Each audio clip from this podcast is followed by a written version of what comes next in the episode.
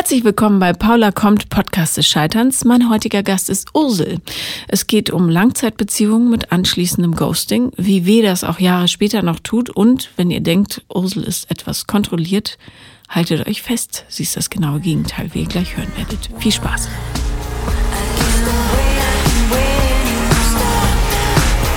Herzlich willkommen, Ursel. Hallo, ich freue mich.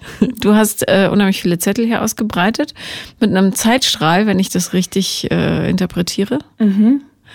Ähm, ich, bin, ich bin gespannt. Bist du immer so organisiert im Leben? Ähm, ich mache auf jeden Fall gerne immer Listen und schreibe Sachen auf. Mhm. Ich würde selber sagen, dass ich nicht so gut organisiert bin.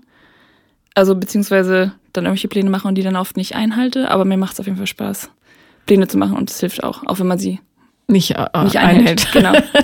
Alles klar. Genau. Gut, na, für die innere Struktur. Okay, ähm, ein paar Sachen sind mit rosa umkringelt. Ich bin gespannt, was das ist. Äh, ich nehme an, das sind die wichtigen Taten. Genau. Ja, das war einfach nur die, ähm, die Geschichte, um die es geht, die ist ja auch schon länger her. Also Mhm. von 2012 bis 2016. Mhm. Und dann habe ich gerade eben nochmal nur überlegt, was passiert ist und was so für mich, genau, die wichtigen Punkte waren, dass ich nichts Wichtiges vergesse. Okay, wie alt bist du jetzt? 29. Alles klar. Okay, dann äh, schieß mal los. Äh, Moment, vielleicht frage ich dich vorher noch. Bist du derzeit in einer Beziehung? Ähm, ja. Okay, seit wann? Seit August, also offiziell ehrlich gesagt noch keine Beziehung, Ja. aber ich würde sagen, ist eine, Bezie ist eine Beziehung. Würde er das auch sagen? Ja, ich glaube schon. Also wir haben tatsächlich nicht drüber geredet. Muss man auch so. nicht, aber, Genau, ja. genau, genau, das sehe ich auch so. Wir haben schon über andere Sachen geredet und ja. Mhm. Und wo habt ihr euch kennengelernt? Ähm, wir machen zusammen, zusammen Musik. Mhm. Ich spiele in der Zentralkapelle Berlin, also so eine Blas, ein Blasorchester tatsächlich. Und wir kennen uns, also seitdem ich in Berlin bin, seit ähm, zweieinhalb Jahren. Habt ihr nicht dieses Video gemacht, ähm, mit, wo ihr durch den Wald geht und so? Ja, Ah, das kenne ich. da war ich noch nicht dabei, aber Ja, ja, ja, okay. ja, ich Ah, will je- wissen, wie es heißt. Das hat so einen lustigen Namen auch gehabt. Wo einer dann so, Ich, oh, ich kenne jemanden, der da mitmacht. Das wäre jetzt natürlich ungünstig, wenn das genau der wäre. Warte mal, wir beugen uns mal kurz vom Mikro weg. Ja, also es ist nicht der. Okay, Okay. sehr schön. Sonst ja. wäre ich befangen gewesen. Okay, Ja. also weil ich ihn äh, schon lange kenne. ja. Alles klar. Okay, Genau. sehr schön. Ah, gut, also umso besser, wenn es läuft und noch schöner, wenn man zusammen Musik macht. Genau, ja, genau. Bin total happy. Was Super. spielst du für ein Äh, Instrument? Klarinette. Oh, sehr schön. Okay. Ursel, also, was ist das? Ähm, du hast mir geschrieben, äh, das Thema Ghosting beschäftigt dich sehr. Mhm. Okay, schieß mal los. Genau, also ähm, da geht's um eine lang, ja, also langjährige Beziehung. Vier Jahre war ich mit dem ähm, Typen zusammen. Mhm. Äh, der war, oder genau, das ist Franzose. Wir hatten eine Fernbeziehung. Ähm, und das ist jetzt schon länger her, genau, das war 2012 bis 2016 sozusagen, die Beziehung eigentlich ziemlich genau vier Jahre. Wo habt ihr euch kennengelernt? Ähm, wir haben zusammen gearbeitet auf einem Campingplatz in Frankreich. Ich habe Auslandssemester gemacht in Bordeaux. Und was hast du da gemacht auf dem Campingplatz?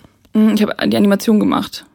Also Oh, es gibt Animateure auf dem Campingplatz? ja, also Frankreich ist das, Frankreich ist auf jeden Fall ein großes Land für Cluburlaub, ähm, genau, Animation, so all-inclusive Geschichten und so. Wa- Was waren so Spiele, die du angeboten hast? Ich habe, das hat sich am Ende super raus ähm, kalkuliert, nachdem so ein bisschen die Teams da immer mal wieder, ähm, wie heißt es, gewechselt wurden, weil welche gefeuert wurden und so, es war ein bisschen äh, gegen heiß her. Und ich habe nachher die ganzen Sportsachen gemacht, was sowieso total meins ist und habe letztendlich ähm, einfach Sportturniere organisiert. Also alle Sportarten, Volleyball, Fußball, Hockey-Schnupperkurs, so was ich selber ähm, sehr gerne mache. Ähm, ganz groß natürlich Pétanque, also Boule in Mhm. Frankreich, der Nationalsport für einen Campingplatz. Genau, und das war, also das war super. Das war für mich ideal. Ich war morgens joggen, das war meine Arbeit. Ich habe halt einfach die Gäste mitgenommen. Ähm, Genau, und natürlich so ein bisschen Clubtanz und so war auch dabei, aber ähm, genau, das fand ich auch cool. Super. Okay, und er hat auch dort gearbeitet. Er hat auch da gearbeitet, aber in einem anderen Team. Er hat sozusagen das Putzteam geleitet, war auch schon, keine Ahnung, seit zehn Jahren da.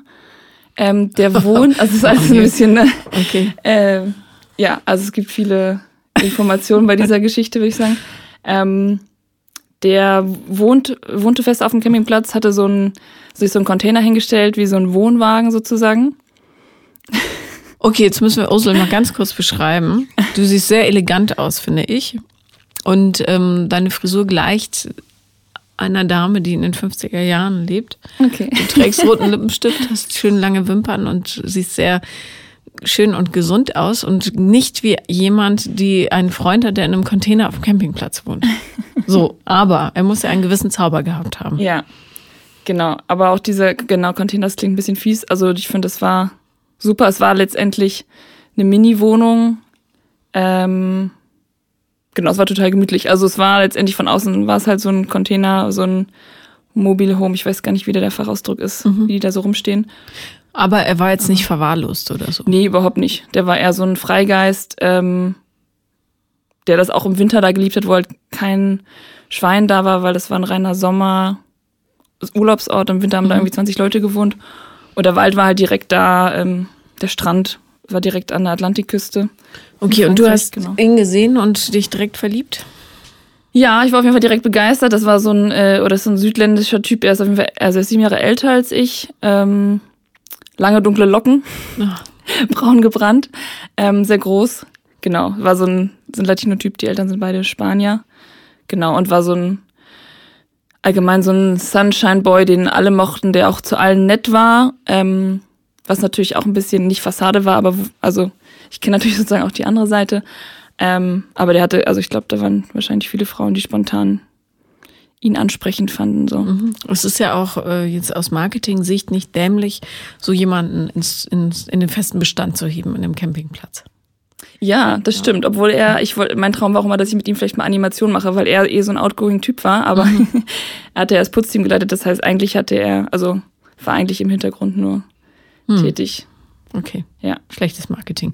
Na gut, ähm, so, hat er deine Begeisterung denn geteilt oder Ähm, musstest du da erstmal lange dran arbeiten? Ich musste tatsächlich ein bisschen dran arbeiten. Ähm, der war auch ein bisschen kaputt, als ich ihn kennengelernt hatte, kam auch gerade aus einer, oder gerade, ähm, also vor ein paar Monaten aus einer längeren Beziehung, war von seiner Ex-Freundin und von anderen Menschen sehr enttäuscht gewor äh, gewesen und war, glaube ich, so ein bisschen, genau, ein bisschen auf Abstand eigentlich. Auf jeden Fall nicht unbedingt daran interessiert, irgendwie eine Beziehung einzugehen.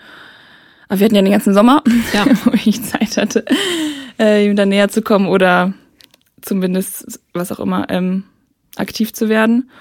Und wir haben uns einfach, wir haben uns immer gut verstanden. Und ähm, also genau, es war einfach total nett.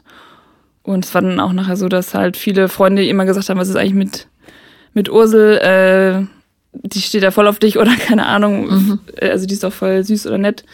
Ähm, ja, und genau, irgendwann ist dann mehr passiert. Also ich habe gedacht, ich habe äh, ihm, also ich habe sozusagen alles, was in meiner Macht stand, getan und war sehr, für mich sehr offensichtlich und habe aber gedacht, so den letzten Schritt so ihn zu küssen oder irgendwas direktes, das, das muss er dann machen. Also muss er halt dann entscheiden, ob er das will oder nicht. Und hat er dann auch gemacht? Genau, hat er dann, also wirklich total am Ende, sag ich mal, irgendwie, die Saison war von Juli bis Ende August und irgendwie 10. August oder sowas. Oh nein. genau, aber ja. Okay. Und äh, wie ging es dann weiter? Ich meine, das Saisonende war nah. Das ist ja ein bisschen wie bei Dirty Dancing. Was machst du dann? Ja, ähm, genau, so ist genau, es war natürlich in dem Sinne schade. Ich habe zu der Zeit in Wien studiert, Mhm. ähm, musste dann auch wieder zurück. Das waren ja meine, ja, genau, Semesterferien. Und ja, ich habe dann eigentlich, also ich habe versucht, auch meine Erwartung runterzuschrauben ähm, und einfach gesagt, mal gucken, was passiert. Er hat dann auch ziemlich schnell gesagt, dass er mich auf jeden Fall besuchen kommt in Wien. Ähm, genau, habe ich auch gesagt, okay, mal gucken, ob das passiert. Ähm, genau, und dann bin ich wieder zurückgefahren, hat mich dann noch äh, nach Bordeaux gebracht. Das war auch, ähm, genau, sehr schön, sehr süß. Und dann hat er mich tatsächlich auch besucht im November. Ähm, Hattet genau. ihr zwischendrin Kontakt gehalten? Ja, genau. Er ist, man muss auch sagen, er ist wirklich so ein Freigeist, äh, Waldmensch, wie auch immer. Also Smartphone gibt's gibt's nicht. Ähm, man kann froh sein, wenn er sein Handy aufgeladen hat und dahin wieder mal raufguckt. Ähm, genau, wir haben mal bei Facebook geschrieben und telefoniert. Mhm. Genau. Okay. Aber das war jetzt nicht so, dass du dachtest, oh Mann, mega, äh, wir sind jetzt ein richtig festes Paar. Ähm, Nee, genau, das habe ich nicht gedacht, weil ich einfach aus Selbstschutz gedacht habe, äh, der ist auch irgendwie so ein Freigeist, keine Abenteurer, ähm, kann irgendwie alles sein und wollte mich da jetzt nicht so für mich selber nicht da so voll reinschützen. Also ich war total verliebt in den, mhm. fand den mega, ähm, genau, aber ja, einfach ja. so äh, gucken, was passiert und genau, abwarten. Okay, und ähm, der Impuls, sich zu besuchen, kam der von ihm? Genau, also er hat halt von sich vorgeschlagen, ja, ich komme nicht auf, also ich habe dann, glaube ich, nichts weiter gesagt, wie es jetzt so weitergeht, weil für mich war gleich, ich gehe jetzt zurück, ich studiere jetzt, das ist einfach so und das wird sich jetzt, würde ich jetzt auch nicht über, über Bord schmeißen. Ähm, und genau, er hat gleich gesagt, er kommt mich besuchen und dann haben wir auch dann relativ bald so konkrete Pläne gemacht und ähm, genau. Und es war auch tatsächlich das erste Mal, sorry, ich versuche deutlich zu reden, ich rede aber ein bisschen schnell. Ja, bist du aufgeregt? Ja. Okay, äh, einfach tief atmen, alles gut. Ja. Ähm, genau, es war auch das erste Mal für ihn tatsächlich, dass er ein Flugzeug genommen hat. Mhm. Ähm, genau, es war schon so ein Schritt. Und ja, dann kam er. Ich hatte, glaube ich, den sogar noch einmal verschoben. Er musste einmal umbuchen, weil er wollte eigentlich zu meinem Geburtstag kommen. Der ist nächstes Wochenende am 10. November. Ich mhm. bin sozusagen ein Mauerfallkind. Ähm, und ich hatte dann noch eine wichtige Prüfung und dann, genau, ist er dann erst danach gekommen. Was natürlich ein bisschen blöd war, aber hatte alles mitgemacht. Und dann, als er da war, war natürlich, ich sag mal, Honeymoon, also war total schön. Und ich, ich habe ja studiert ab an, an einer normalen Uni ohne viel Anwesenheitspflicht. Das heißt, da habe ich dann auch mein Studium einfach vernachlässigt und wir haben uns irgendwie eine gute Zeit in Wiener Cafés, Restaurants. Wie, wie lange war er da? Ähm, der war eigentlich dann immer so ähm, bis kurz vor Weihnachten da, Mitte, mhm. Anfang Dezember. Also vier Wochen auf jeden Fall. Und ähm, ist dir nicht auf die Nerven gegangen oder so? Nee, es war natürlich, also ungewohnt und ähm, aber dadurch, dass ich dann eigentlich so alles mehr oder weniger nicht alles liegen lassen habe, aber auf jeden Fall so Studium äh, vernachlässigt habe, war das eher dann so ein bisschen gemeinsamer Urlaub in Wien. Mhm. Ähm, und das war, genau, das war schön. Ähm, aber es war, glaube ich, auch funktionierte auch so, weil es halt begrenzt war und so. Also es ja. war jetzt kein Dauerzustand. Äh, habt ihr da schon diskutiert, wie es weitergehen wird?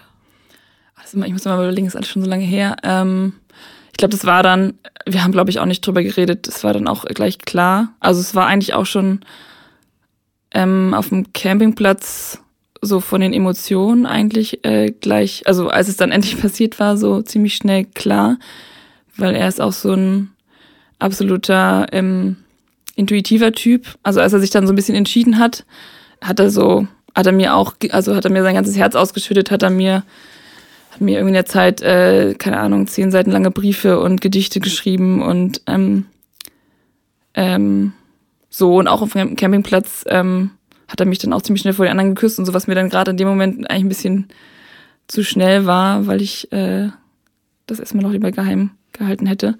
Was, äh, was ich noch nicht so genau weiß, ist, was bist denn du für ein Typ Mensch eigentlich? Bist du sehr kontrolliert oder bist du eher aus dem Bauch raus? Mm, ich bin auf jeden Fall auch kontrolliert. Also auch so wie die Sache mit ihm, dass ich vom Kopf her gesagt habe, ähm, so bremst dich mal ein bisschen, dass du jetzt nicht komplett dein Herz hier reingibst und dann kommt er vielleicht nicht. Ähm, ja, ich bin auf jeden Fall auch verkopft. Also, was bin ich für ein Typ? Ich würde auf jeden Fall sagen, ich bin ein herzlicher Typ. Also, ich bin sozusagen immer bereit, meine ganze Liebe jemandem zu geben. Mhm. So, und wenn sich das dann gut anfühlt, dann mache ich das auch. Habe ich jetzt nicht so Angst vor.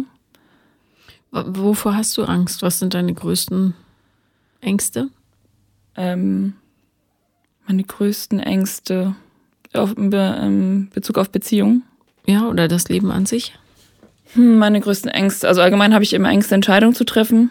Oder tue mich schwer, Entscheidungen zu treffen. Ähm, ja, das ist auf jeden Fall eine große Angst, dass man wichtige Entscheidungen falsch trifft, sozusagen. Ähm, und ich weiß nicht, bei Beziehungen glaube ich ganz normal, man will halt nicht verletzt werden, aber ich denke mir auch, ich bin auf jeden Fall bereit. also ich werde lieber verletzt, als dass ich irgendwie mich zu Hause verschanze oder so. Mhm. sonst größte Ängste. Hm. Ich hatte auch gerade mal, ich habe auch gerade so ein äh, Karrierecoaching gemacht und da kamen wir also zu dem Entschluss, dass, ähm, dass mir das Ergebnis, dass es mir sehr wichtig ist, dass ich das Ergebnis kenne, also die Kontrolle haben muss über das Ergebnis. Und das hängt sicher auch zusammen mit den Entscheidungen, wenn ich zum Beispiel im Moment bin ich auch, überlege ich gerade meinen Karrierewechsel zu machen. Und es gibt halt verschiedene Möglichkeiten, die mich interessieren, aber ich weiß natürlich nicht, dass, also wie es wirklich sein wird, weil ich es einfach die Erfahrung nicht habe. Und ähm, genau, das ist halt eine Angst oder das lässt mich auf jeden Fall zögern. Aber du weißt schon, dass man das Leben nicht kontrollieren kann, oder? Ja, genau, das ist ja an sich auch total schön. ja, das stimmt natürlich. Aber, also ich meine ja. nur, dann kannst du dir diese ganzen, ähm, diese Energie einfach sparen. Weil wenn du falsche Entscheidungen triffst, hat es fast nie, also es sei denn, du, äh, es geht jetzt um Leben und Tod, ja, aber äh, sonst hast du fast immer die Gelegenheit, es zu korrigieren. Fast immer. Ja. Also darum ist es nicht schlimm und du kannst aus falschen Entscheidungen ganz großartig lernen. Darum ist es eigentlich ganz schön, ab und zu mal falsche Entscheidungen zu treffen, damit man merkt, ah, ach so, nee, da habe ich mich in irgendwas verrannt. Oder. Und dann, und dann lernt, meinst du im Sinne von, okay, das, das will ich nicht, ähm, obwohl ich dachte, ich will das, ich will genau. eigentlich. Oder, oder, ach, so fühlt sich das an, wenn irgendwas wehtut. Okay, gut zu wissen. So schlimm ist es nicht. Ich überlebe das. Mach die Flasche ruhig auf. Ähm, und vor allen Dingen ist es ja so, dass du 100 Prozent all deiner Entscheidungen schon überlebt hast. Also du hast eine sehr gute Quote. Darum ja, das stimmt. Äh, kann, also es kann dir eigentlich nichts passieren. Nee, das ja. stimmt. Ich ja. merke auch, dass es, ähm, ich merke immer, also ich, ich sozusagen arbeite natürlich daran und ich merke immer, wenn ich dann Entscheidungen treffe oder es schaffe, die eher früher als später zu treffen, ähm, dass es mir total gut tut. Kommst du aus einem Elternhaus, wo ähm, sehr viel Wert darauf gelegt wird, wer was macht? Ähm, jein, also auch. Also im Sinne von auf die anderen, auf die anderen schauen oder einfach so allgemein das, was ich mache, bewertet wird? Beides. Also auf jeden Fall nicht unwichtig. Ähm, aber ich würde sagen, meine Eltern stehen eigentlich immer voll hinter mir. Mhm. Auch egal, was ich mache. Also jetzt, ich habe im Juli meinen Job gekündigt, bin im Moment arbeitssuchend, wie man mal so schön sagt. Äh, beziehungsweise in meinem Fall nicht arbeitssuchend, weil ich eher nochmal eine Ausbildung machen will.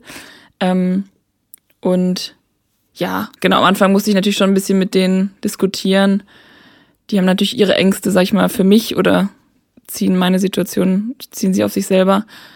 Aber, aber, also dieser, genau, also aber eigentlich stehen sie hinter mir und. Sind deine Eltern noch zusammen? Ja. Mhm. Hast du Geschwister? Ich habe drei Geschwister. Und du bist die mittlere? Genau. Mhm. Okay. Also, ja. Ja. okay. Ähm, gut, aber äh, das wollte ich nur kurz wissen, weil ähm, ich gemerkt habe, ich weiß gar nicht, wer bist du eigentlich? Ja. So, okay, also ähm, der junge Mann ist bei dir und dann ist er wieder weg. Genau. Wie, wie hast du die Zeit äh, so verbracht? Vor allem, wenn du gerne eigentlich die Kontrolle behältst. Das war ja nun ein Mann, über den, dessen Entscheidung du im Grunde wenig Einfluss hattest, weil äh, der auch kein Smartphone hatte oder sein Handy nicht oft benutzt hat mhm. und so weiter. Wie war das für dich? Das war schwierig. Das war auch auf jeden Fall einer der blödesten Punkte in der Fernbeziehung, weil natürlich irgendwie Fernbeziehung ohne Kontakt fehlt halt so ein bisschen die Basis. Mhm. Ähm, genau, das war schwierig. Das war auch oft so, dass ich den echt mal tagelang gar nicht erreicht habe. So drei, vier Tage. Und am Anfang habe ich mir, beim ersten Mal habe ich mir mega Sorgen gemacht, dass irgendwas passiert ist. Ähm, was halt bei ihm irgendwie auch nicht unwahrscheinlich ist, weil der auch gern mal irgendwas, irgendwelche Unfälle hat und so. Ähm, und habe ihm auch versucht, es zu erklären, obwohl ich es bestimmt auch nicht deutlich genug gesagt habe. Also ich war dann, glaube ich, immer ein bisschen zu freundlich, wenn man so will, oder zu sanft. Ähm, genau, und er hat sich dann auch bemüht, aber es war halt so ein bisschen, es war halt eine sehr große Kluft zwischen, mhm. was ich mir gewünscht habe und wie sein Verhalten war und auch was er möglich ist äh, oder wie er möglich ist, sich zu verändern. Das war schon, also ähm, hat ihm halt sehr widerstrebt, diese Handy immer bei sich haben oder sowas. Ja, ähm, ist ja auch äh, vernünftig. Ja, genau. Also eigentlich ist das es muss was ja sehr nicht. Schönes, ja. Ja. Mhm. Ähm, nee, genau, letztendlich war das dann aber, also habe ich, würde ich sagen, mich dann eher sozusagen auf ihn mehr eingestellt, was glaube ich allgemein in der Beziehung auch so war, was sicher auch, was ich jetzt im Nachhinein nicht mehr so machen würde. Ähm, und habe dann einfach gewusst, okay, der, wenn ich, also ich erreiche ihn jetzt gerade nicht, ähm, aber es ist alles gut, ich mache mir keine Sorgen und ich warte einfach, dass er sich wieder meldet. Ähm, aber es ist natürlich trotzdem immer Kacke, also das war hat es nicht besser gemacht. Ähm, und habe dann auch gedacht, okay, irgendwie er checkt es halt nicht so wirklich. Ähm, so nach dem Motto, wie du mir, so ich dir, klingt ein bisschen doof, aber ich glaube, in so einem Fall ist das gar nicht so schlecht, weil er dann vielleicht mal merkt, wie sich das anfühlt. Ähm, habe ich aber auch nicht richtig durchgehalten. Ich habe dann irgendwie einen Tag mich dann äh, nicht gemeldet und dann kam halt von ihm auch dann irgendwelche ähm, aufgeregten Nachrichten, was, wo ich denn sei und was los ist. Und dann habe ich, äh, glaube ich, ziemlich schnell dann ja. klein beigegeben. Na gut, Spielchen sind ja auch immer blöd, aber. Ja, genau, aber manchmal denkt man sich ja. Ähm, und wie oft habt ihr euch dann real gesehen? Also wir hatten uns dann eigentlich so einge, ähm, eingependelt mit unserem Rhythmus, den ich eigentlich auch gut fand, ähm, dass ich den Sommer immer da gearbeitet habe. Also mein Semesterferien von Juli bis also Anfang Juli bis Anfang September. Ähm, er hatte auch, er hat nur, glaube ich, acht Monate gearbeitet. Also er hatte immer einen Vertrag für acht Monate auf dem Campingplatz und genau, hatte dann den Winter sozusagen frei. Dann war er auf jeden Fall immer mindestens einen Monat dann bei mir in Wien. Mhm. Und dann so die Durchstrecke war immer Januar bis Juli, äh, weil er dann im Februar wieder angefangen hat zu arbeiten. Und ich natürlich, also ich konnte zwischendurch mal weg, aber natürlich mein Studium auch hatte. Und es war halt auch wirklich eine Distanz, weil ähm, er nicht in Paris war, sondern äh, auf dem, ja, einem verlassenen Ort am Strand. Äh, genau, wo es, wo ich von mir immer, es war eine Tagestour, also zwölf Stunden mindestens, mhm. mit Fliegen, Zug fahren. Und das dann, heißt, übers Wochenende ging das nicht? Nee, genau. Also was ich mal gemacht habe, sind so vier, fünf Tage, wo man sich auch schon fragt, ob sich das überhaupt lohnt. Ja. Finanziell wie vom Aufwand. Und der nächste Bahnhof war auch eine Dreiviertelstunde entfernt, wo man mit dem Auto abgeholt werden muss. okay. Genau.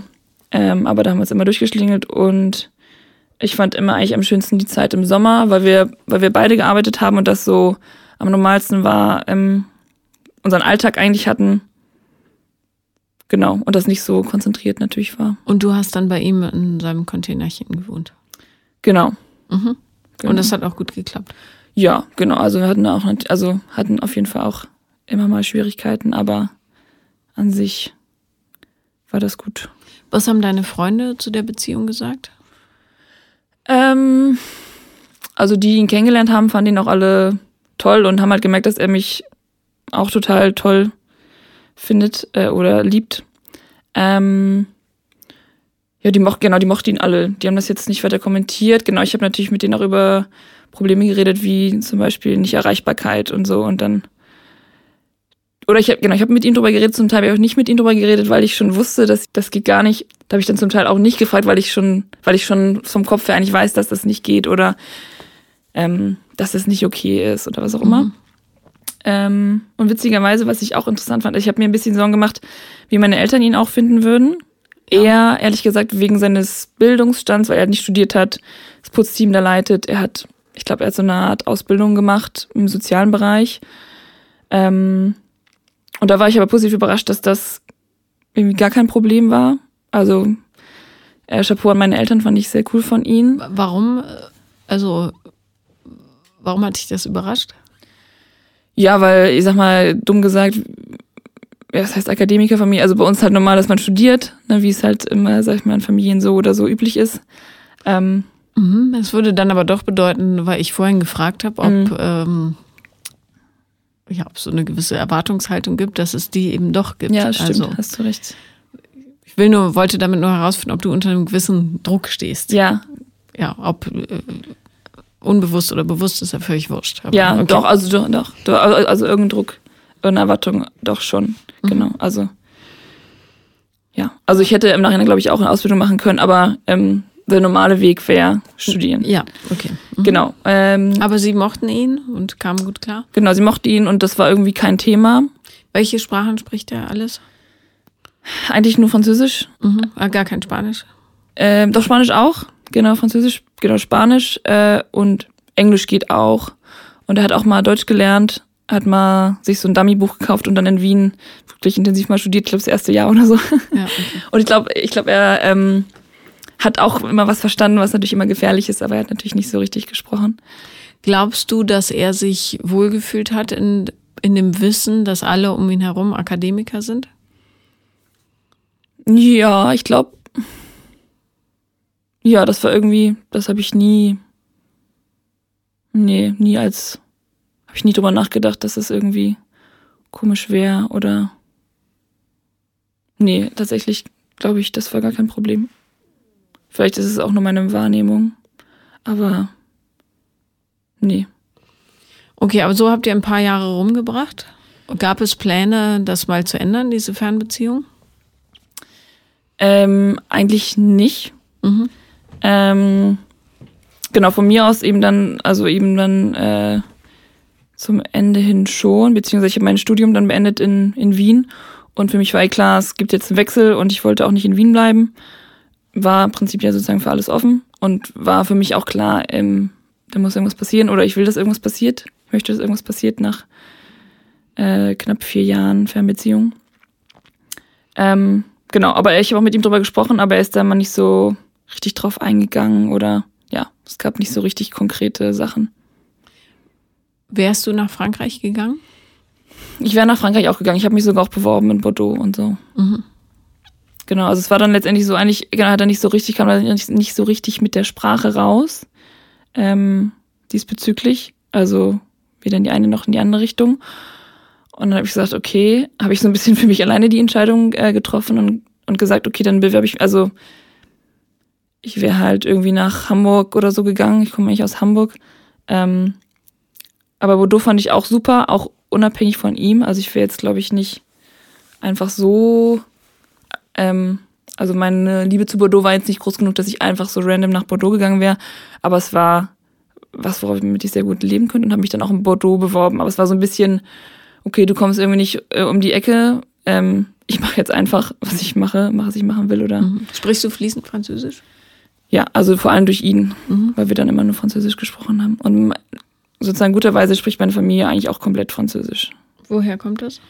Ähm, meine Mama hat eine große Affinität zu Frankreich und meine Eltern haben sich auch in Frankreich kennengelernt. Die sind beide deutsch, aber haben sich sozusagen in ihrem Auslandssemester kennengelernt. Und die anderen hatten einfach Schulfranzösisch, aber wir sind mit der Familie auch immer viel nach Frankreich gefahren. Mhm, okay, gut. Also eigentlich wären, hätten die Zeichen ganz gut gestanden. Ja. Was ist passiert? Ja, genau, dann ist viel passiert. Ähm, das war dann 2016, ähm, als ich das eben schon angekündigt hat, ich, sag ich mal, ein bisschen auf das Gespräch, das Gespräch gesucht habe, wie es jetzt weitergeht. Ähm, bei ihm hat sich also auch viel verändert. Er hat sich mit seinem neuen Chef, dem äh, Campingdirektor, äh, über den Haufen geworfen und war klar, dass er kurz- und langfristig da gehen muss. Ähm, und damit war ihm auch verbunden, dass er da auch nicht mehr wohnt, weil er halt so vom Campingplatz geduldet wurde. Er hat halt direkt auf dem Campingplatz da gewohnt. Ähm, und das war für ihn das Riesending ist ihm so eine Welt, so Welt zusammengebrochen. Der hat halt seit der Schule, also seit zehn Jahren, glaube ich, da gewohnt. Nicht auf dem Campingplatz die ganze Zeit, aber die ganze Zeit in diesem Ort, vorher in der Wohnung. Ähm, und ähm, genau, ich hatte auch so ein bisschen wenig Verständnis, weil ich dachte, okay, das ist natürlich, also klar ist das so krass, aber ich dachte mir auch so, ja, aber das Leben muss halt weitergehen und es ist keiner gestorben. Also er verliert seinen Job und sein, sein Lieblingswohnort, aber es gibt auch viele andere ähnliche schöne Orte, wenn er dieses Flair so gerne mag und so weiter. Und genau, habe mich da auch genau ein bisschen schwer getan. Ähm, ihm, ja, genau, fand, dass er da ein bisschen krass übertrieben hat. Mhm, aber nicht jeder, äh, nicht jedem fällt es so leicht, äh, sich über die Welt zu bewegen, weißt du? Manche Leute sind einfach sehr tief verwurzelt, die bleiben gerne wo sie ja, sind. Klar, ja, das wird, ja, das verstehe ich auch. Ich meine, er hatte ja schon mal einen Ortswechsel gemacht, das war ja nicht, also er war halt irgendwie zwei Stunden, äh, zwei Stunden entfernt, ist er aufgewachsen sozusagen. Aber ich meine, es gäbe auch, er hätte auch sozusagen 15 Kilometer weiterfahren können und hätte einen ähnlichen coolen Ort gefunden, sag, mhm. ich, sag ich mal so. Ja. Ähm, genau, das traf natürlich, kam irgendwie alles zusammen. Bestimmt so nach dem Motto, seine Freundin macht Druck, will irgendwie Zukunft planen. Ähm, für ihn bricht seine persönliche Welt zusammen sein Vater ist seit langem schwer krank. ähm, was natürlich auch alles so genau belastende Sachen auf jeden Fall waren. Naja, und vor allem äh, vielleicht auch Sachen, die eine Ortswechsel schwierig machen. Ja, obwohl er seine Familie, die war ja auch in dem zwei Stunden entfernten Ort. Also. Na gut, ja, in der Gegend bleiben, ja, aber nach genau. Deutschland ziehen ist halt dann noch genau. was anderes. Ja. Genau, das stimmt. Das habe ich aber auch nicht erwartet. Also wenn er mhm. das gesagt hätte, hätte ich mich gefreut, aber. Okay. Genau. Was wäre denn dein Wunsch gewesen? Ja, mein Wunsch wäre zum Beispiel gewesen, dass, ähm, mh, dass wir näher zusammenziehen müssen, hätten auch nicht zusammenziehen müssen direkt. Ähm, also man hätte auch irgendwie sagen können, ich bin in Bordeaux und er ist halt wo auch immer in der Nähe. Ähm, aber dass wir zumindest, also mein Wunsch wäre auf jeden Fall gewesen, dass wir halt irgendwie unsere Lebenszentren zusammenbringen. Muss jetzt eben nicht in einer Wohnung sein, aber. Hast du ihn sehr geliebt? Ja. ja. ja. Musst du weinen? Lass ruhig raus.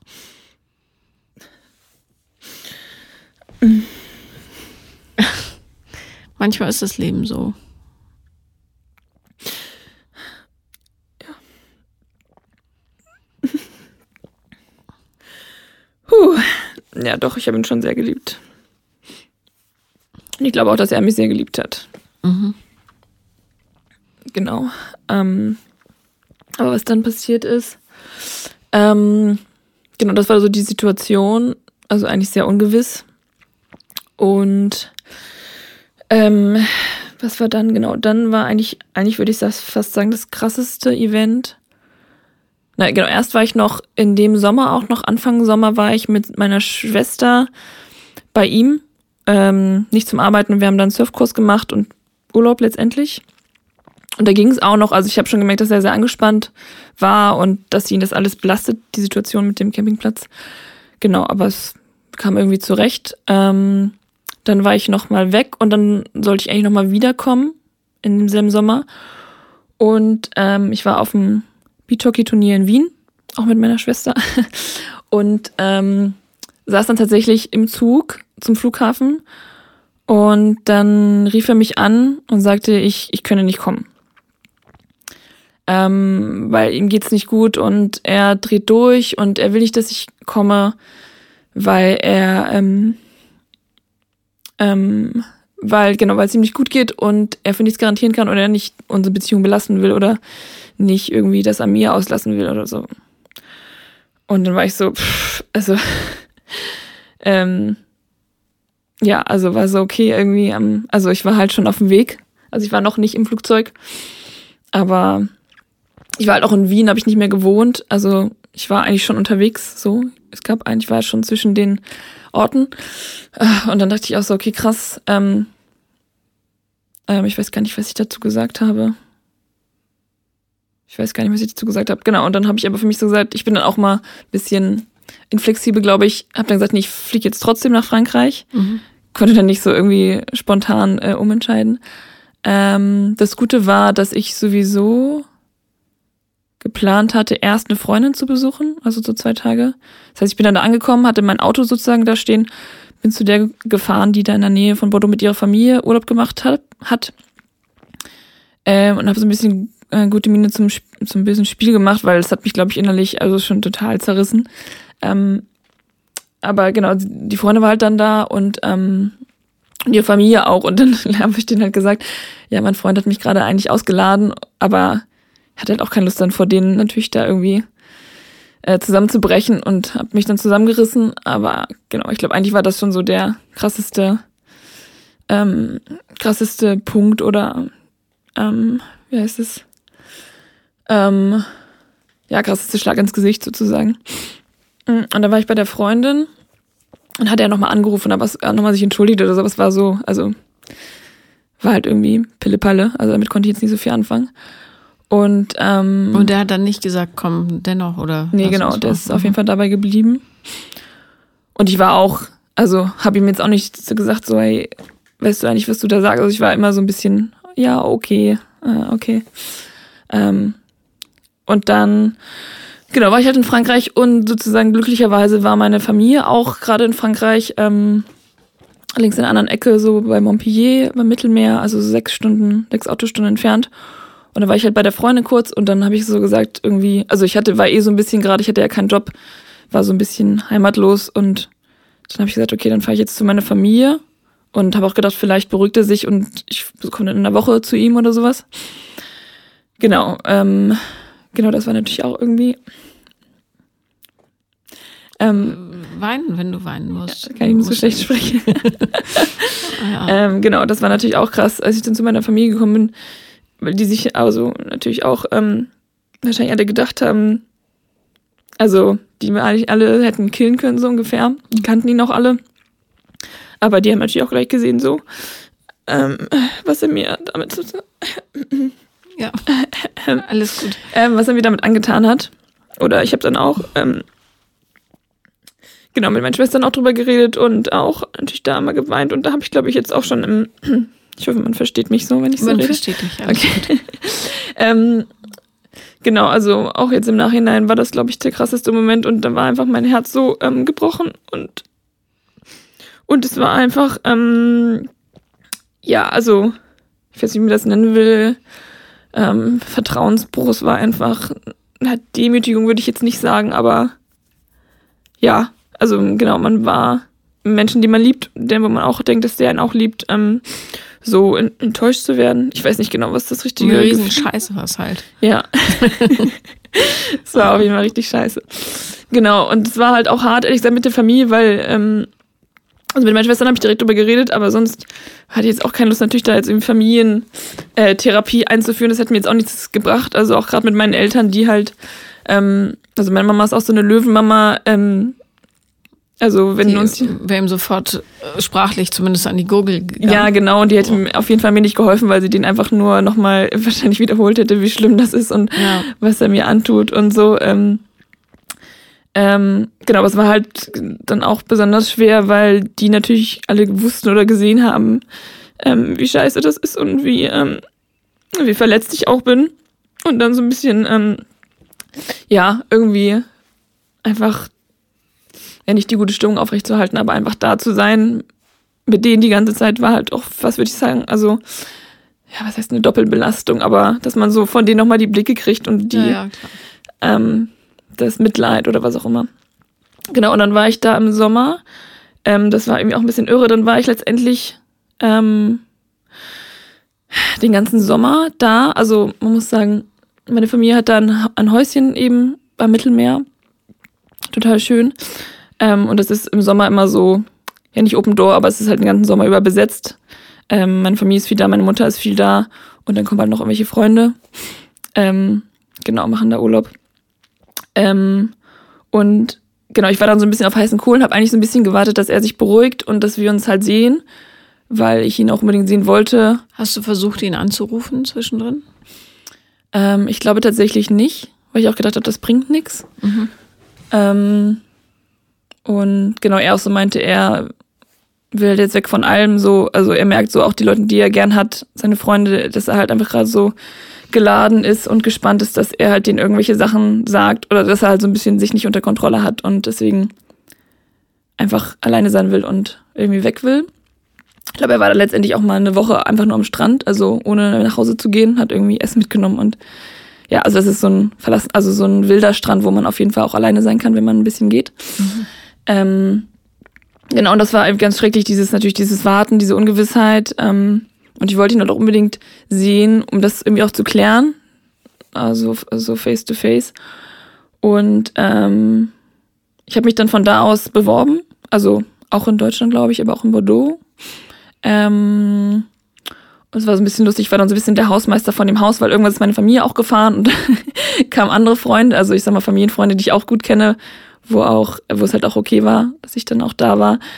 Und ich war dann mal so die, der, diese, ähm, wie sagt man das? Der Bestand, nee, also beständig in dem Haus und die anderen kommen mhm. und gingen immer. Mhm. Das war ein bisschen lustig. Ähm, und ähm, genau, ich habe genau immer so ein bisschen gewartet und dann war irgendwie eine Freundin aus Argentinien gerade in Europa und die gefragt hat, ob wir ähm, zusammen reisen wollen oder so. Und dann habe hab ich echt tatsächlich eigentlich so gedacht, ähm, ich kann ja jetzt nicht planen, weil ich warte ja auf ähm, Nikola heißt der, der, mhm. der, ähm, der Mann.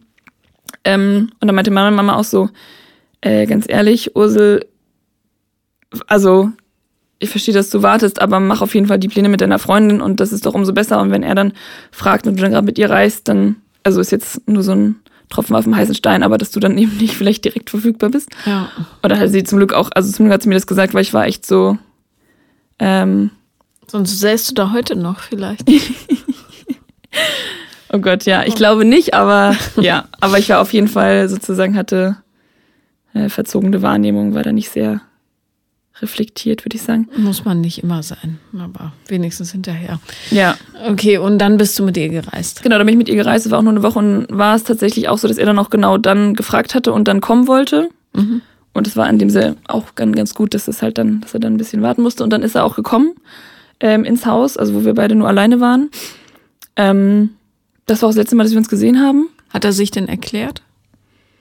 Mmh. Mm, nicht mehr als vorher. Also. Aber hast du ihm gesagt, wie sehr dich das verletzt hat? Ähm, also, ich habe es, glaube ich, nicht so direkt in Worte gefasst, aber also, als wir uns gesehen haben, habe ich halt irgendwie stundenlang geweint. Mhm. ähm, und er hat, genau, also ich habe auch so gemerkt, dass, also, dass ihm schon bewusst war, dass er mich total verletzt hat. Ähm, und das auch so ein bisschen hilflos war, dass er halt ähm, das halt auch super unangenehm fand, weil er mich nicht verletzen wollte. Ähm, genau. Ähm, Aber ich meine, das ist ja ein tiefer Dorn, ja. Das ist jetzt äh, fünf, sechs Jahre her. Ja, also das Ende der Beziehung ist drei Jahre her. Genau. Ja, okay. Und ähm, guck mal, wie sehr das noch schmerzt. Also. Ja, das stimmt. Ja. Okay, in welchem Jahr sind wir jetzt, wo ihr zusammen in diesem Haus seid? 2016? Genau, 2016. Mhm. Genau, 2016 und äh, ich habe ihn dann vom Bahnhof abgeholt und das war halt auch genau krass. Wir haben uns dann so ein bisschen in der Mitte vom Platz getroffen und ich lag an seinem Arm, habe die ganze Zeit geweint und es war immer super unangenehm, es waren auch also Leute drumherum und ähm, ja, aber ich, also ich weine an sich auch gerne ähm, und wollte das eigentlich auch dann da so einmal alles rauslassen, aber er hat so ein bisschen genau, er hat sich immer, hat so ein bisschen vermieden. Ja, so halt einfach, ähm, ja, feige oder wie auch immer. Das wollte das nicht so richtig konfrontieren. Ich glaube, wir haben auch nicht so richtig drüber geredet, weil es war irgendwie auch alles so klar. Also irgendwie, es war so klar, dass er mich total verletzt hat. Ich habe verstanden, dass er selber in einer blöden Lage ist, aber es war so. Ja. Also, es ging halt nicht, aber es waren so ein bisschen zwei weiß nicht, starke Emotionen, die irgendwie nicht gepasst haben. Und dann war er halt genau da. Das war an sich auch ähm, schön dann. Also es war schön mit ihm, aber wir haben halt genau dann einfach die Zeit genossen und jetzt nicht über sowas geredet. Wie lange wart ihr zusammen dort? Ich glaube eine Woche. Mhm. Und dann ähm, ist er wieder gefahren. Dann ist er wieder gefahren und hat ihm auch gesagt, ähm, ähm, ich brauche genau Zeit für mich. Ich würde mich jetzt vielleicht in dieser Zeit nicht so nicht so viel melden. Ich wäre ein bisschen äh, rausgehen oder irgendwie alleine sein, was ich ja, was ja, was ich ja vorher schon wusste. Ähm, genau, und dann hat er, glaube ich, auf jeden Fall auch mal nochmal angerufen, als ich auch da war, also als er schon weg war. Aber genau, sonst sehr wenig Kontakt. Und ich habe auch dann ihm, also das war für mich dann auch, ich sag mal, im gröbsten okay. So, ähm, ich habe ja jetzt gesagt, ich, also wenn mir jemand sagt, ich brauche irgendwie, auch wenn er gesagt hätte, ich brauche eine Pause oder so, ähm, hätte ich da auf jeden Fall so Verständnis für gehabt oder genau. Aber dann, genau, dann war ich, genau, war ich noch in Frankreich, war ich dann noch länger da. Ähm, äh, bis Oktober und ich glaube, ich habe auch viele Sachen verdrängt. Ich weiß auch gar nicht mehr genau, wie das war, ob wir wie viel Kontakt wir da noch hatten.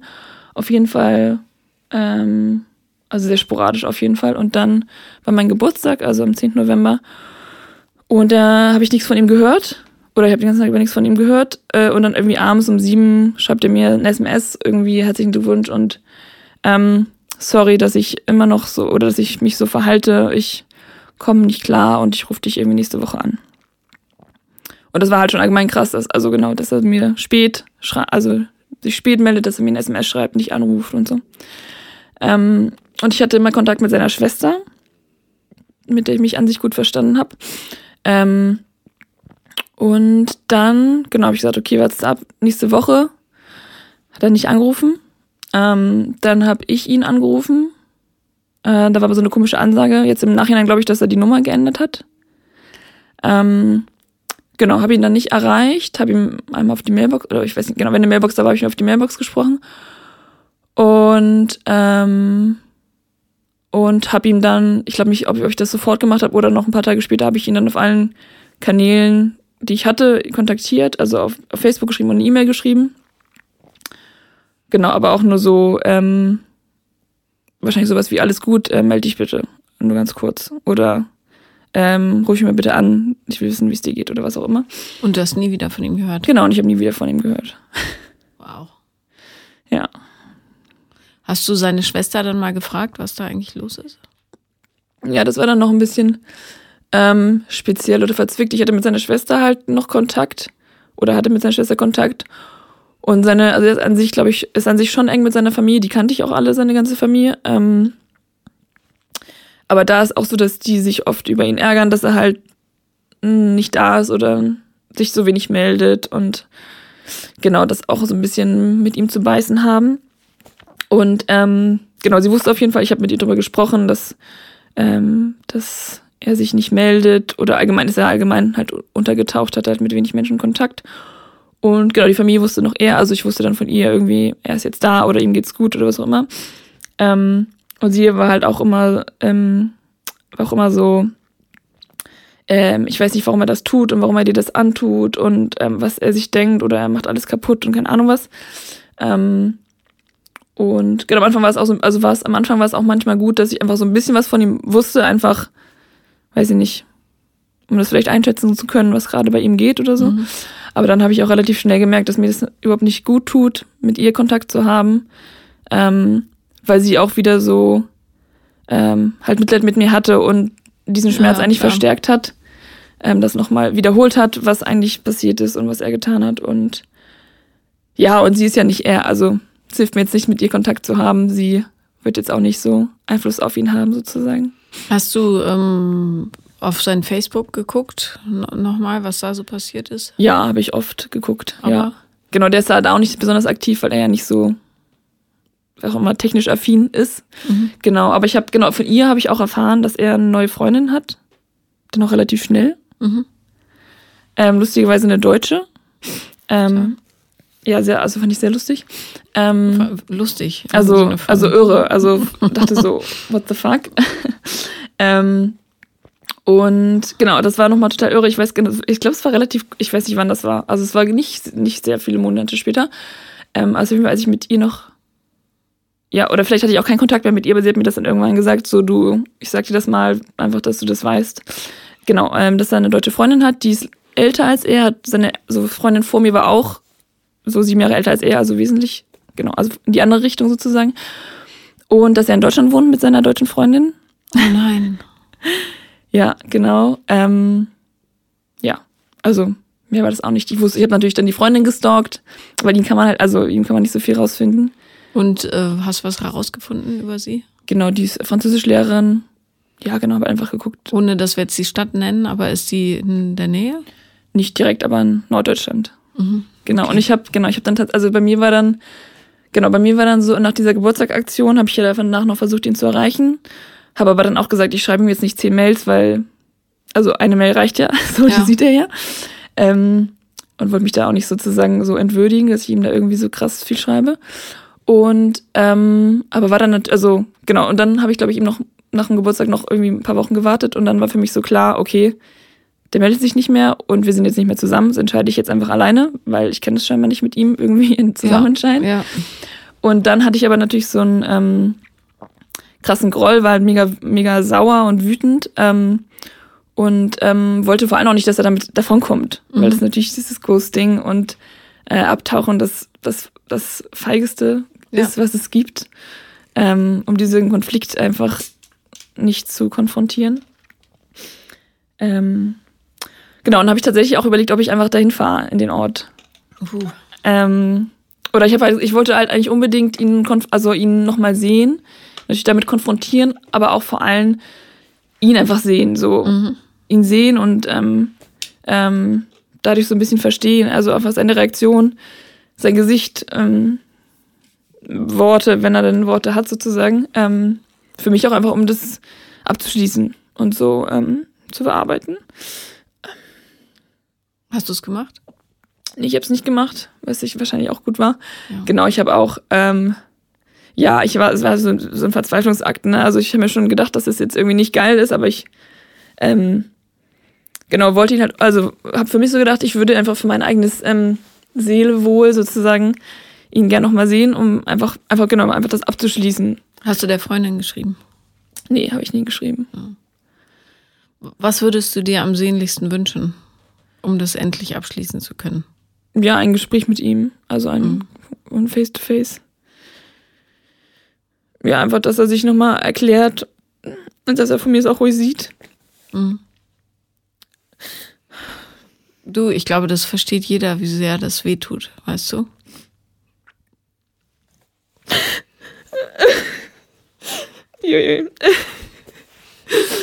Ah, okay, krass. Ich dachte, das wäre schon ein bisschen, ein bisschen weiter weg. Ja, genau. Und ich, ich wollte natürlich, also würde auch sehen wollen, dass er sieht, was er mir angetan hat. Also einfach, was heißt Rache, aber einfach, dass er so, einfach, ja, eben, dass er nicht das, was er mit seinem Verhalten auch so bezweckt hat, dass er diesen, das nicht konfrontieren muss und nicht mein trauriges, zerstörtes Gesicht sehen muss, ähm, was ihm natürlich weh tut. Aber ähm, genau dem allen einfach so, so einfach davon zu kommen. So. Mhm. Das ähm, hätte ich mir eigentlich gewünscht. Ja, und auch für mich einfach das so abzuschließen, weil es natürlich super unbefriedigend, alleine auch zu entscheiden, es ist jetzt Schluss und ja, ich bin auch ein großer Gespräch, äh, großer Fan von irgendwie Feedback-Gesprächen und so Abschlussdingern. Wenn ich zum Beispiel vorher bei auch Tinder und Co. irgendwie, irgendwie entschieden habe, ich treffe Leute nicht mehr, dann hatte ich immer das Bedürfnis, denen das mitzuteilen, um das irgendwie abzuschließen. Was ja auch fair ist. Ja, und auch, ja das tut ja auch, also das tat mir auf jeden Fall nicht weh. Ja. So, ja. Er hat sich einfach äh, feige und kindisch und verantwortungslos verhalten. Ja. Genau, also man muss sagen, das hat sich, also jetzt im Nachhinein hatten wir, also Beziehung war natürlich auch nicht ideal, da gab es auch so ein paar Baustellen. Die größte Baustelle war sicher auch Konflikte. Mhm.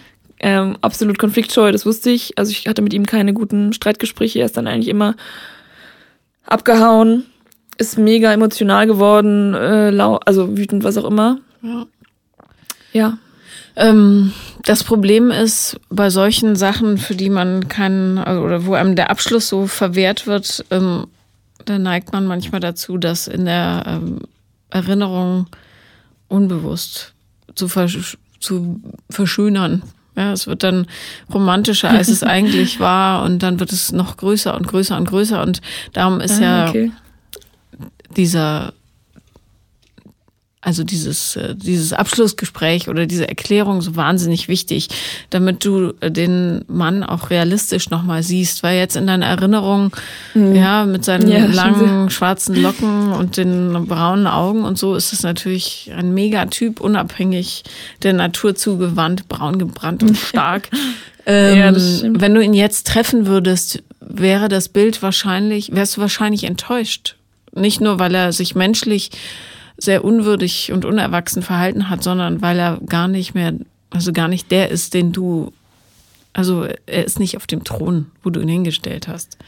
Ja, okay. In Wahrheit ist es ja. natürlich Wurstverhalten. Ja, kein Mann verhält sich so. Ja. Ähm, das hilft dir jetzt nichts, weil deine Projektion so stark ist, aber. Aber es ist interessant, was du sagst, weil ich denke jetzt, ich denke jetzt auch so, ähm, ich akzeptiere auch, dass wir unsere gute Zeit sozusagen und das möchte ich auch nicht in dem Sinne missen und so. Aber es ist interessant, dass du sagst, dass das so typisch ist, dass ich ihn wahrscheinlich noch, also ich war halt mega verliebt, aber dass ich ihn wahrscheinlich noch höher stelle als er. Ja, weil, weil du eben, dir fehlt halt so der Realitätsabgleich jetzt ja. am Schluss. Und dadurch sind all deine Fantasien und Hoffnungen, die, zusammengebauscht und die sorgen dafür, dass er auf so einem Wölkchen davon schweben kann. Und das ist das Problem. Das ist äh, einfach auch so, wenn du jemanden einmal siehst und dich verknallst, ja. Du ja. siehst ihn nie wieder, aber über die Jahre wird es ja. einfach der Typ schlechthin. Ja, und dann triffst du ihn wieder und denkst, äh, okay, die Energie hätte ich mir jetzt mal sparen können. Aber ähm, es wäre nur fair, wenn du das abschließen könntest. Mhm. Und du sollst ihm jetzt nicht auflauern oder so. Ja, und auch nicht der Freundin schreiben, bitte. Aber vielleicht wäre es gut für dich, mal einen Brief an ihn zu schreiben. Was, was für einen Einfluss seine solitäre Entscheidung auf dein Leben hatte. Äh, weil er dir ganz, ganz viele Dinge, die einem Menschen in Beziehung einfach zustehen, verwehrt hat. Und wie unglücklich du immer noch darüber bist. Mhm. Und nicht, weil du ihn sehnsüchtig liebst, sondern weil du so tief verletzt ja, worden bist. Stimmt. Ja, also ich habe tatsächlich ihm auch nochmal, also ähm, ich habe auch eben gemerkt, dass die Geschichte mich, also jetzt habe ich eigentlich gedacht, dass ich so heute sozusagen schon weiter weg bin, scheinbar auch nicht so weit weg, wie ich vielleicht dachte. ähm, aber ich habe dann auch, ähm, deswegen habe ich diesen Zeitstrahl vorhin aufgemalt. Ähm, ich habe, ähm, ich glaube, das war, genau, ich glaube Anfang des Jahres habe ich ihm eine Mail geschrieben. Mhm. Nicht zu lang, eben genau mit dem, was du gerade gesagt hast. Einfach so, hey, ähm, ähm, mir geht's mit der ganzen Situation sehr schlecht. Ähm, und mir würde es total helfen, auch mal mit dir zu reden. Ähm, oder mhm. einmal, ich weiß nicht mehr, was ich geschrieben habe, Sachen zu verstehen. Ähm, oder genau, mir geht's sehr schlecht. Ich glaube, du, du wärst, oder du wärst auf jeden Fall die Person, die mir da am einfachsten helfen könnte, aus dieser Situation rauszukommen. Ähm, genau, habe ich auch, also ohne Vorwürfe, das so, also was heißt ohne Vorwürfe, also das versucht möglichst neutral zu schreiben ähm, und ihn dann nicht gleich irgendwo wieder in die Ecke zu treiben. Habe ihm das eben per Facebook und per Mail geschrieben. Hat auch auf jeden Fall bekommen, wie man ja bei Facebook zum Beispiel sehen kann und habe auch null drauf reagiert. Mhm. Ähm, man kann sich auch in Feiglinge verlieben. Was man nicht tun darf, weil es das eigene Herz so beschwert ist, zu glauben, dass die Feiglinge was im, in deinem Leben zu suchen haben. Also ich habe es ja schon mal gesagt, aber ich sage es nochmal. Dieser Mensch bewegt sich nicht auf dem emotionalen Niveau, was du haben darfst, weißt du? Mhm. Und im Grunde ist er deine Tränen nicht wert. Ja, das, das mhm. würde ich auf jeden Fall auch sagen. Und ich hoffe, wenn du dir das wieder und wieder und wieder und wieder sagst, dass du es irgendwann auch glauben kannst. Was für ein erbärmliches Würstchen. Ja, das stimmt. Und das gilt übrigens für jeden, der zu feige ist, sich so einer Entscheidung zu stellen. Da verstehe ich auch keinen Spaß. Und es gibt keine Erklärung dieser Welt, außer der plötzliche Tod, der äh, das entschuldigt. Ja. Und ihr lieben Zuhörer und Zuhörerinnen hört hoffentlich, was man mit sowas anrichtet, mit einer Geschichte, die Jahre her ist. Ja. Mhm. Und darum hat jeder Mensch das Recht darauf, eine Antwort zu kriegen auf seine Fragen. Und ich finde es gut, dass du auch bei Tinder Sachen äh, sagst, du, ich möchte dich nicht mehr treffen, weil XY. Genauso muss man es machen. Was mich noch zum Abschluss interessiert, ist, wie bist du wieder, ähm, also wie konntest du dein Herz wieder öffnen für jemand anderen? Ähm, ich weiß gar nicht, ob also, das sitzt, wie gesagt, auf jeden Fall noch tief, das will ich gar nicht, das merke ich ja, ja. nicht, nicht leugnen. Ich weiß gar nicht, ob ich mein Herz direkt danach so verschlossen habe. Also ich habe ähm, danach auch sofort Tinder angeschmissen, mhm. weil ich mhm. das auch sozusagen vor meiner, also vor der Beziehung gab es das noch nicht. Ähm, hatte aber auf jeden Fall keine ernsthaften Beziehungen seitdem. Aber er hatte mich schon, also es gab potenzielle Männer, die mich interessiert hätten, wo es aber einfach nicht funktioniert hat. Mhm. Und genau, jetzt bin ich ja in der Beziehung und ähm, bin auch voll dabei, mein ganzes Herz zu geben. Und ähm, er auch, würde ich sagen. Ähm, deswegen weiß ich nicht, ob es da so. Das habe ich mich auch mal gefragt, ob ich jetzt irgendwie so selber gehemmter bin. Also ich war bestimmt direkt danach einfach nicht bereit für eine Beziehung, einfach weil ich im Kopf noch ganz woanders war. Aber ich würde nicht unbedingt sagen, dass ich mein, dass mein Herz so, dass ich mein Herz so weggeschlossen habe, was ich eben auch mir immer gesagt habe, das will ich halt nicht. Also auch wenn ich jetzt mega verletzt wurde, ist für mich nicht ähm, das Learning daraus, gibt dein Herz nicht an jemand anders. Ja, gut. Umso besser. Ja. Und manchmal tut das Leben weh. Immerhin hast du ein paar wirklich schöne Sommer in Frankreich erlebt. Ja, das stimmt. Ähm, darf ich dich noch was fragen? Bitte. Hast du noch ein allgemein, also noch ein Tipp allgemein für Ghosting, wie jetzt in der Situation, wo man ja sagt, okay, jeder, jeder braucht sozusagen eigentlich diesen Abschluss. Und wenn man eben auf Doppel komm raus, in meinem Fall den sozusagen nicht kriegt. Aber so Briefe schreiben ist wahrscheinlich das, was denen am, am nächsten kommt. Ne? Du hast ja nicht viel Wahl, das ist das Problem. Ja. Also gerade bei Tinder, wo es so nach ein paar Dates passiert und du nicht mal weißt, ob der wirklich Tobias hieß oder was weiß ich wie, ähm, dann schreibst für dich selber und vor allem schreib auf, ähm, was gut an der Begegnung war und was schlecht an der Begegnung war. Das hilft dir, ein realistisches Bild ah, okay. äh, irgendwie zu formen. Okay. Ja? Und ich bin relativ sicher, ähm, dass sehr, sehr viele deiner Bedürfnisse überhaupt nicht äh, gestillt wurden in dieser Begegnung. Darum, äh, vielleicht hilft dir das auch, das Ganze nochmal also oder zu sehen, wie sehr du dich krumm machen musstest, damit das überhaupt funktioniert hat mit ihm. Ja und äh, dass du aus dieser romantischen Verklärung rauskommst. Mhm. Du kannst die schönen Teile behalten, die musst du ja nicht ja. anrühren, ja. aber du musst auch sehen, dass es sehr, sehr vieles gab, wo mhm. Ursel sich wahnsinnig krumm machen musste. Ja. Und wo du vielleicht völlig unsichtbar warst. Ja. Auch für dich selber. Das stimmt, das habe ich auch noch nie gemacht. So eine Liste. Ja, aufschreiben hilft immer, weil du ja. äh, dein Hirn äh, die Sachen nochmal verdeutlicht bekommt. Ja? Ja. Okay. Dann herzlichen Dank auch für ja. das Teilen deiner Tränen. Ja, vielen Dank an dich. Das war Paula kommt, Podcast des Scheiterns. Wenn ihr mehr sehen, lesen und hören wollt, dann folgt mir doch einfach auf Instagram, The Real Paula Lambert. Bis dann.